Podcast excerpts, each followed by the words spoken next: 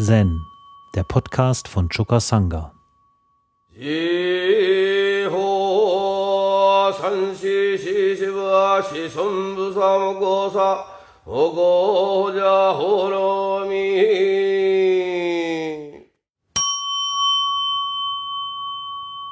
Also ich wollte euch aus dem Rinzai Rocco, da gibt es unter den Vorträgen verschiedene Abschnitte.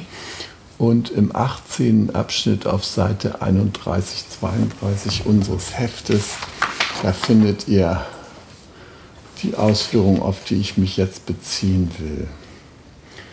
Da sagt Meisterin sei, Jünger des Weges, wenn ihr Einblick erlangen wollt in den Dharma, so wie er ist, fallt nicht auf die irreführenden Ansichten anderer herein. Was immer euch begegnet, entweder innen oder außen, tötet es sofort. Wenn ihr einen Buddha trefft, tötet den Buddha.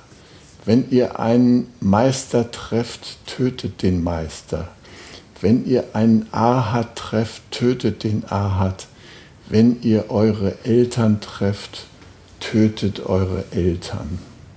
Wenn ihr euren Verwandten trefft, tötet euren Verwandten. Und ihr erlangt Befreiung. Wenn ihr nicht an den Dingen haftet, werdet ihr leicht und frei sein. Unter all den Schülern aus jeder Himmelsrichtung die Jünger des Weges sind, sind bis jetzt noch keine vor mich hingetreten, die nicht von irgendetwas abhängig waren.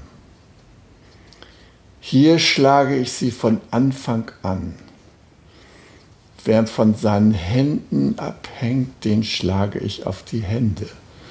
Wer von seinem Mund abhängt, den schlage ich auf den Mund.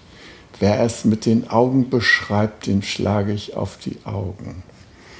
Nicht einer ist bis jetzt in unabhängiger Freiheit gekommen. Alle versuchen die wertlosen Erfindungen der Menschen von früher zu ergattern.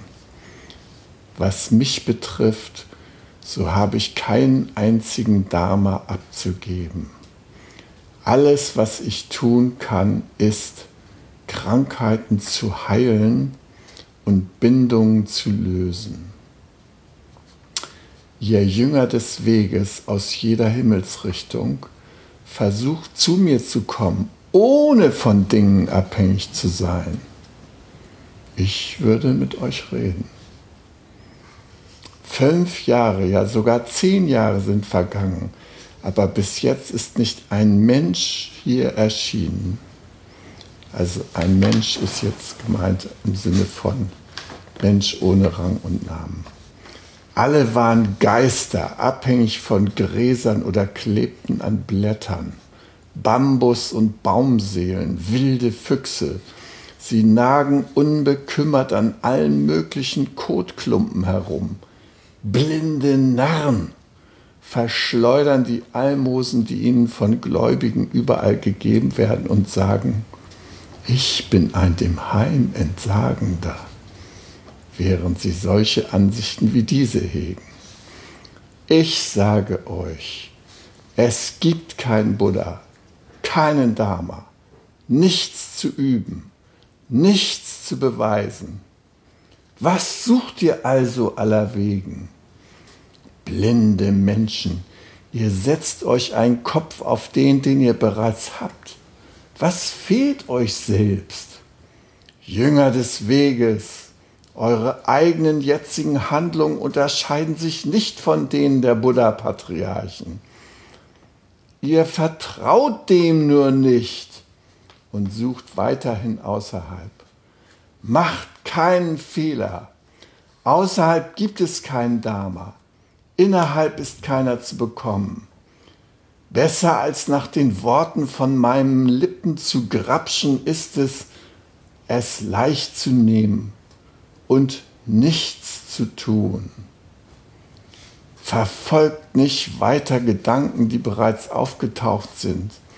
Und lasst nicht diejenigen, die noch nicht aufgetaucht sind, erwachen. Dies allein wird euch weit mehr nützen als zehn Jahre währende Pilgerfahrt. So wie ich es sehe, gibt es nicht viel zu tun. Seid einfach normal. Zieht eure Kleider an. Esst und verbringt die Zeit mit Nichtstun. Ihr, die ihr aus jeder Himmelsrichtung kommt, habt alle die Idee, Buddha zu suchen, Dharma zu suchen, Befreiung zu suchen, aus den drei Reichen herauszukommen. Ihr Narren, wenn ihr die drei Reiche verlassen habt, wo geht ihr dann hin? Buddha und Meister sind nur Namen, in die sich die Leute verstricken. Wollt ihr die drei Reiche kennenlernen? Sie sind der Grund eures eigenen Geistes. Sie sind die Menschen, die jetzt in diesem Augenblick hier sitzen, um dem Dharma zu lauschen. Wenn ihr einen Gedanken der Begierde aufkommen lasst, ist das Reich der Begierde da. Ein einziger Gedanke der Wut in euch ist das Reich der Form. Ein einziger Moment des Zweifels in euch ist das Reich der Formlosigkeit. Diese Geisteszustände sind die Tische, Stühle, Matten und Betten eures eigenen Hauses. Die drei Reiche verkünden nicht aus sich selbst heraus. Wir sind die drei Reiche. Aber ihr, Jünger des Weges, die ihr jetzt eifrig alle Dinge beleuchtet und erklärt und Maß nehmt an der Welt, ihr gebt den drei Reichen die Namen. Ja, der Gründer unserer Schule, Linchi Rinzai, der vermutlich nie eine Zen-Schule gründen wollte, dessen Nachfolger das getan haben, dessen Nachfolger dafür gesorgt haben, dass seine Worte zum Teil überliefert wurden und dass diese Worte in der Kraft, mit der er sie ausgesprochen hat, bis an uns geraten sind. Denen können wir danken, aber wir können auch Linchi danken für die Art und Weise, wie er gelebt hat und wie er gelehrt hat. Der Mann lebte in einer Umbruchphase. Das Tangreich ging gerade nieder. Überall gab es Revolten. Nirgendwo gab es mehr die Rente sicher. Nirgendwo gab es mehr Sozialhilfe. Nirgends, auf nichts konnte man sich verlassen. Truppen marschierten durch, plünderten Tempel. Äh, Freunde und Gönner hatten sich verpisst.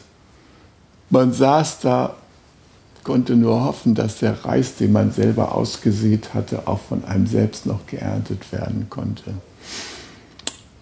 Also eine große Umbruchszeit, in der Meister Rinsa gelebt hat. Und es ist erstaunlich, mit welcher Unerschrockenheit er den Geist der Unabhängigkeit in dieser tumulthaften Zeit verkündet hat.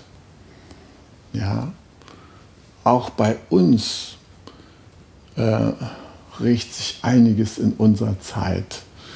Überall auf der Welt geht es in gewisser Weise drunter und drüber. Bei uns ist es noch so ein bisschen äh, halbwegs heimlich.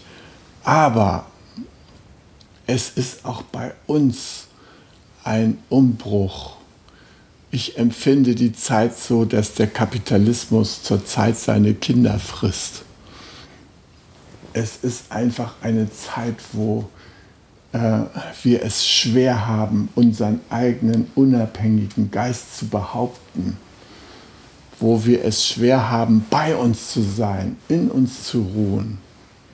Das, was Rinzai hier sagt, ja, äh, tötet den Patriarchen, tötet den Buddha, tötet die Eltern, tötet die Verwandten, dann erlangt ihr Befreiung.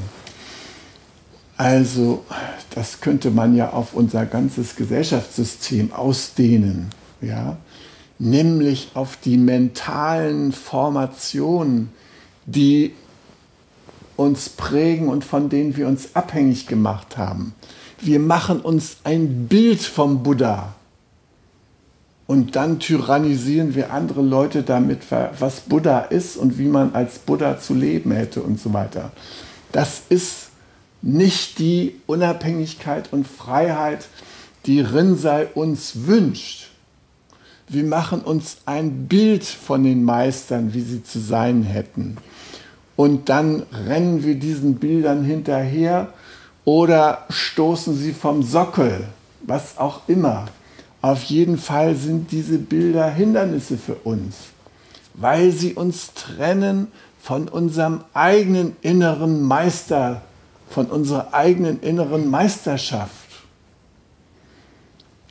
Und Rinzai sagt, wir vertrauen uns nicht.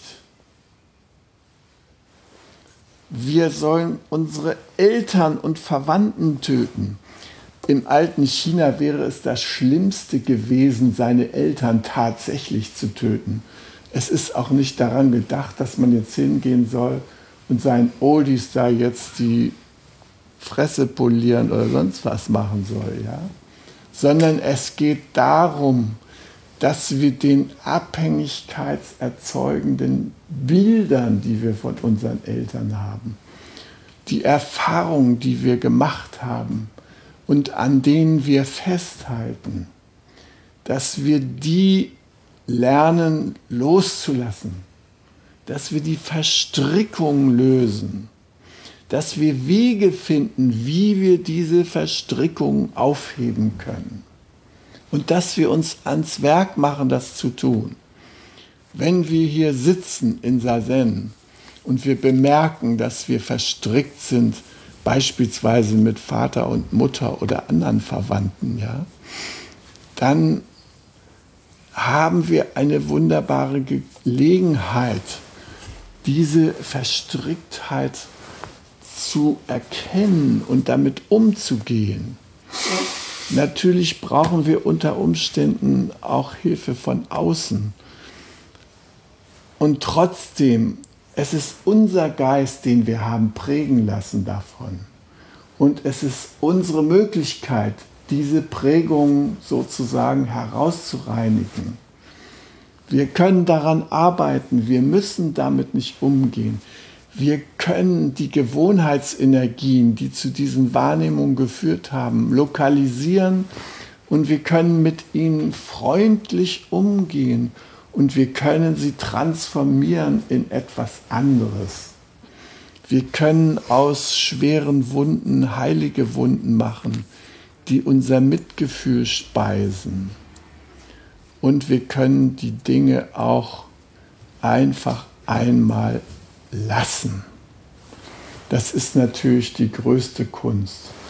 Und was ich als besondere Herausforderung unserer Tage finde, ist, die Aufforderung, ich sage euch, es gibt kein Buddha, kein Dharma, nichts zu üben, nichts zu beweisen.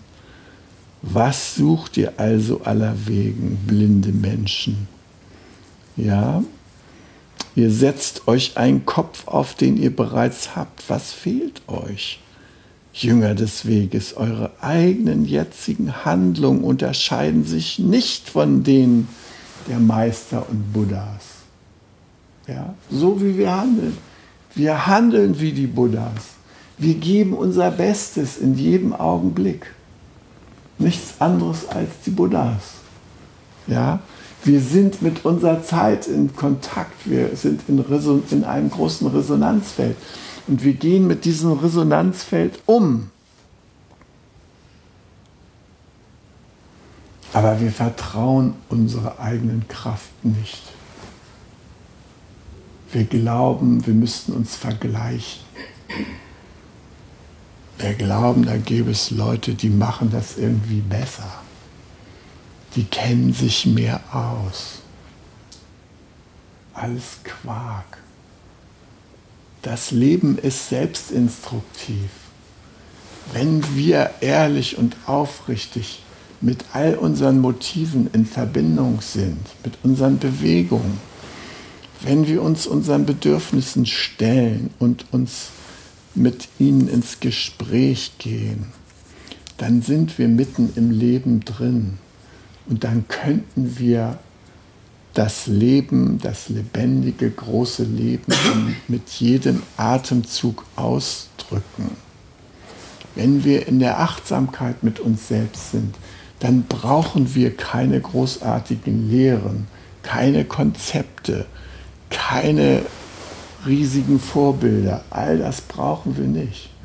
Indem wir achtsam atmen, indem wir achtsam handeln, indem wir einfach hier und jetzt in die volle Präsenz gehen, da leben wir das erleuchtete Leben der Buddhas und Patriarchen. Wir brauchen nicht Riesenbücher dazu. Wir brauchen keine Gebrauchsanweisung für das Leben. Wir haben das alles in uns. Aber wir vertrauen ihm nicht.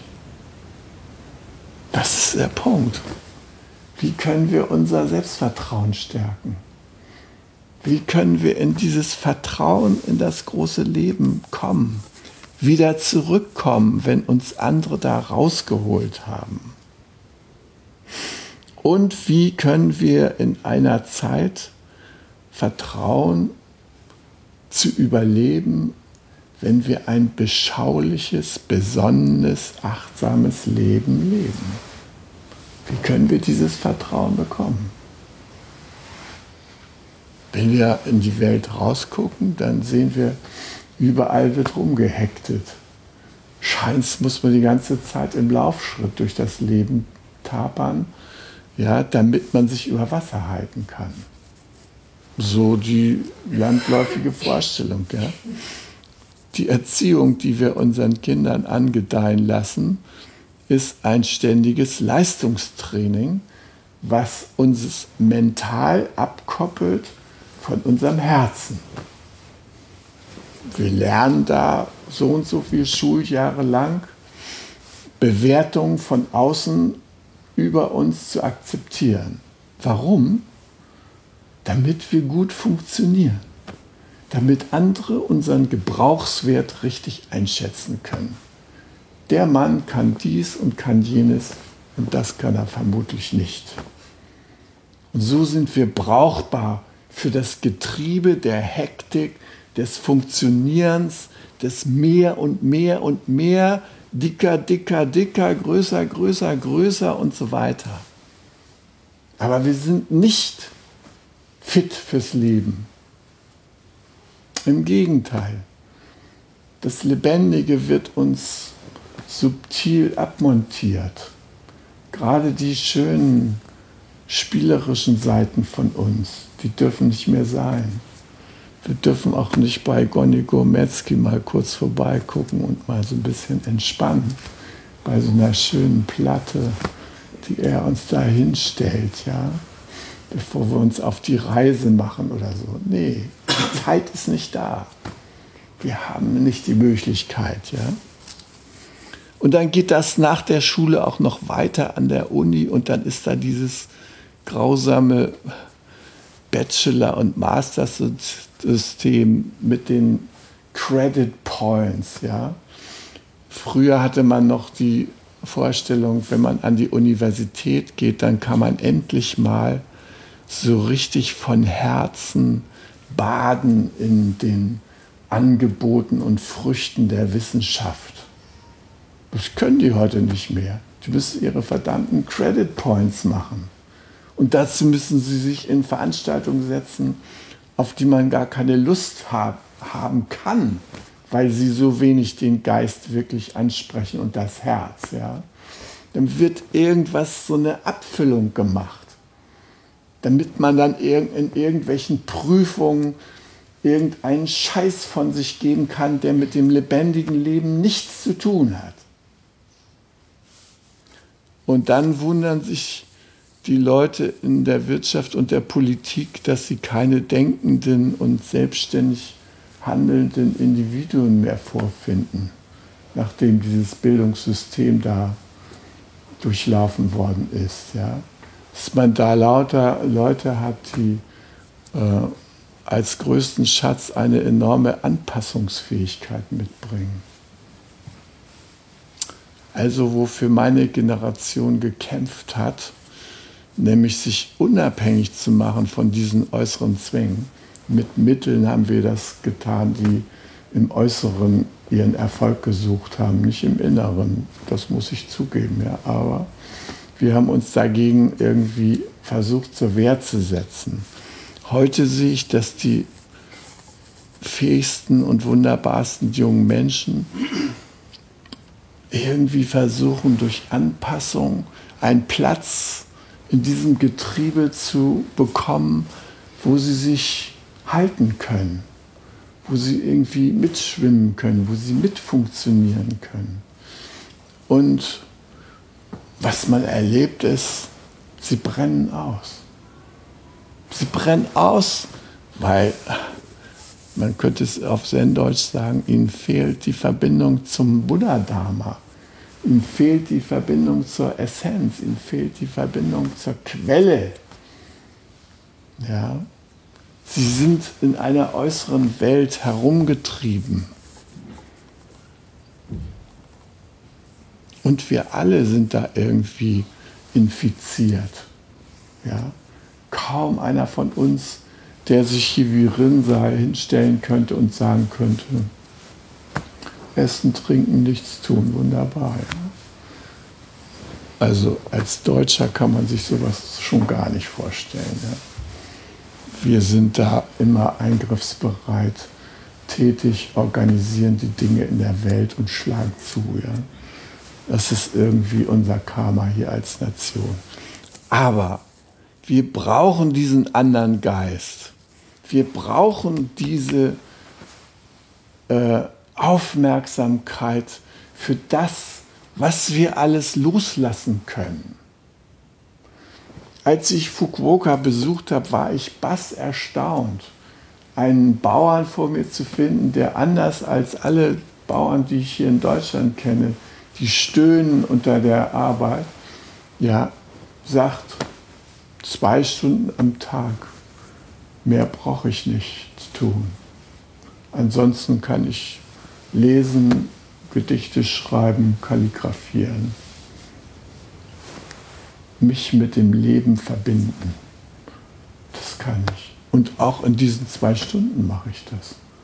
Weil mein Vorgehen ist so, ich bin ein konsequenter Beobachter der Natur alles, was die Natur von sich aus macht, wenn ich das zulasse, das lasse ich die Natur machen.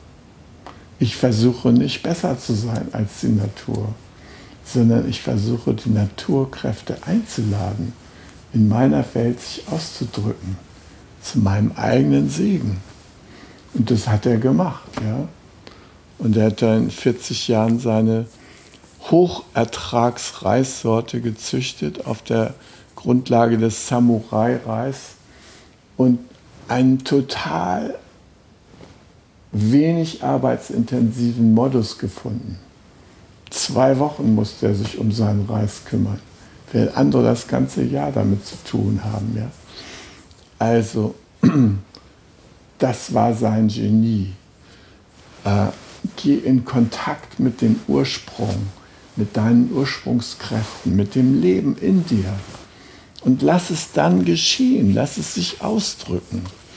In dem Augenblick kannst du ein müheloses, absichtsloses Dasein genießen. Ja? Du kannst in dir ruhen. Und der Fukuoka hat äh, diesen wunderbaren Reis gezüchtet und wollte damit die Welt beglücken. Vor allem die Inder weil er gehört hatte von dem Hunger, der da in Indien überall noch zu bekämpfen ist.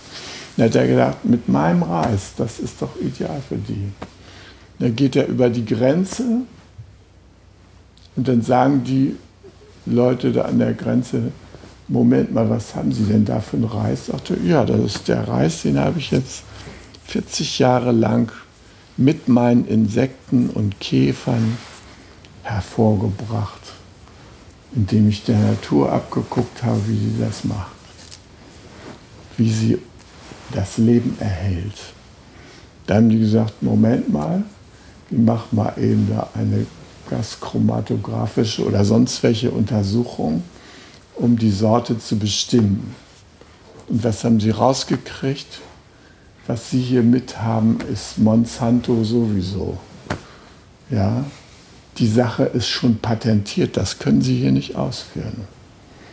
Ja, was er nicht gedacht hat, dass das möglich ist, ist, dass in seinem wunderbaren Kontakt zu der Natur irgendeiner mit so einem kleinen Köfferchen ankommt und abends im Mondenschein mal so drei, vier von seinen Reisrispen nimmt, sich das Genom entschlüsseln lässt und es patentieren lässt. Ja.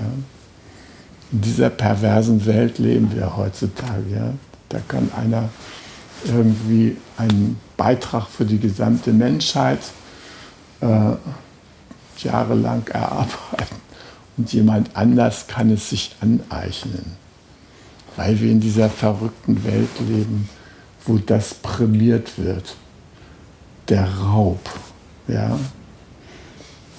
Das ist ganz interessant. Also privat heißt ja eigentlich geraubt. Also das Wort, wenn man es privare heißt auf Lateinisch, jemanden einer Sache berauben. Ja? Und Privatum ist dann das Geraubte. Also wir leben in dieser Welt, wo der Räuber, wo lauter Leute glauben, sie könnten sich individuell etwas aneignen von dem großen Kosmos, der uns umgibt. Ja. Und heute sind wir ja schon so weit, dass man äh, entfernte Planeten verkauft oder Grundstücke auf dem Mond erwerben kann. Gibt es schon ein Grundbuch irgendwo in New York oder so, wo man sich eintragen kann mit seinen Rechten. Das muss man ja bei Zeiten tun. Wir wissen ja, wie das im Amazonas gewesen ist. Ja. Da gab es Indianer, die lebten da im Urwald und mit einem Mal hieß es, wo sind eure Grundbuch äh, eingetragenen Rechte?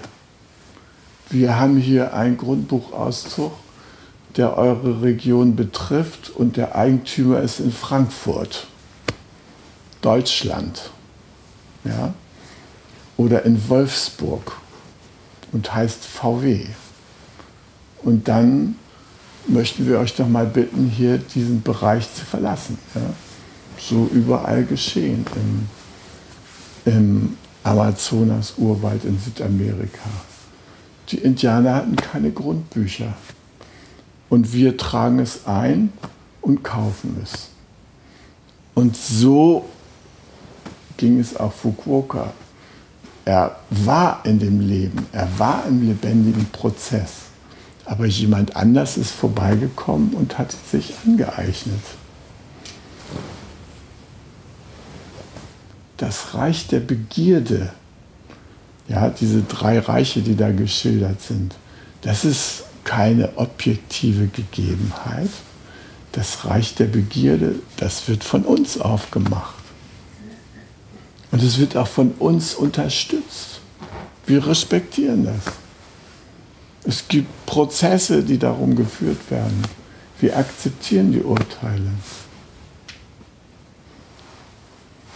Rinsei empfiehlt uns, die Löschtaste zu drücken, was diese Art von Einstellung angeht.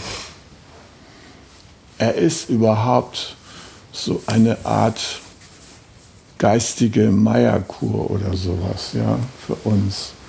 Fasten, Platz machen für neue Erfahrungen, rausschmeißen von alten Erfahrungen, die uns bedrängen, unser Herz infizieren, denen wir keinen Raum geben können, sie hochkommen zu lassen, um sie wirklich intensiv anzuschauen. Ja? Das tun wir nicht. Wir haben keinen Platz dafür. Wir haben die Zeit nicht. Wir müssen schon wieder irgendwas tun. Ja? Und er empfiehlt uns, unserem Herzen zu vertrauen. Einfach sich anzukleiden, essen, pinkeln, spazieren gehen. Nichts Großartiges erreichen wollen. Natürlich können wir mit dem Leben sein. Wir können da handeln. Fukuoka, der hat auch nicht nach zwei Stunden sich ins Bett gelegt und dann gewartet, dass der nächste Tag kommt und er wieder zwei Stunden irgendwas tut. Nee, der hat natürlich sich die ganze Zeit irgendwie kreativ betätigt, ja, sich Gedanken gemacht über seine Uni-Vorlesungen oder er hat einfach beobachtet, was passiert, wenn ich dies tue, wenn ich jenes tue und was passiert, wenn ich jenes lasse. Sein Genie war, was kann ich alles lassen? Das hat ihn reich gemacht, Fukuoka. Und das könnte auch uns reich machen. Wir stehen doch ständig in dem Kampf, dass wir unsere Lebenszeit, die eigentlich das Geschenk ist, das wir mitbekommen haben, belegen mit irgendwelchen Arbeiten, die wir nur deshalb tun, weil wir glauben, anders nicht überleben zu können. Es wäre doch wirklich mal schön, das Ganze auf den Prüfstand zu stellen und zu gucken, was brauchen wir wirklich? Ich habe ja hier schon öfter darüber gesprochen, über diese Erkenntnisse eines großen Menschen. Ja. Wissen, was genügt. Das zeichnet ein nach Buddha-Kategorien großes Wesen aus. Und wir brauchen eigentlich nicht sehr viel im Sinne von haben und besitzen und so weiter. Was wir eigentlich brauchen, ist Zeit, um unser Leben zu genießen, um mit anderen Wesen in Verbindung zu sein und um uns gegenseitig Großzügigkeit zu erweisen, damit es uns Spaß macht, hier zu sein. Und das begrenzen wir auf enge Räume am Tag, ja. Weil wir eben denken, wir müssten dies und dies und dies und dies noch alles tun. Also wenn es uns wirklich gelingen könnte, Meisterin sei da ernst zu nehmen und so eine Art Vereinfachungscheck zu machen, dann könnten wir unglaublich viel Lebensqualität für uns selbst und für andere Wesen gewinnen. Und das denke ich, das könnten wir hier in diesem Rohatsu mal erforschen. Jeder für sich. Ich muss mich vor allem an die eigene Nase fassen, weil ich bin ja auch einer, der hier viel rumrennt und tut und macht. Und könnte auch mal checken, was könnte ich alles lassen. Ja. Und ähm, vielleicht ein Coaching-Verhältnis hier eingehen mit irgendjemand, der mich darin unterstützt. Hannes und ich, wir versuchen ja schon seit vielen Jahren, unseren Drang, uns Kiepen aufzuhalftern, irgendwie zu widerstehen und gelegentlich mal zu checken, oder willst du das jetzt wirklich auch noch machen? Ja? Diese Aufgabe und jene Aufgabe. Und dann können wir unseren Drang da sehen, dass wir uns irgendwas aufhalsen. Ja? Jetzt werden wir uns nur noch zurauen. Rinsal Rocco, Seite 31.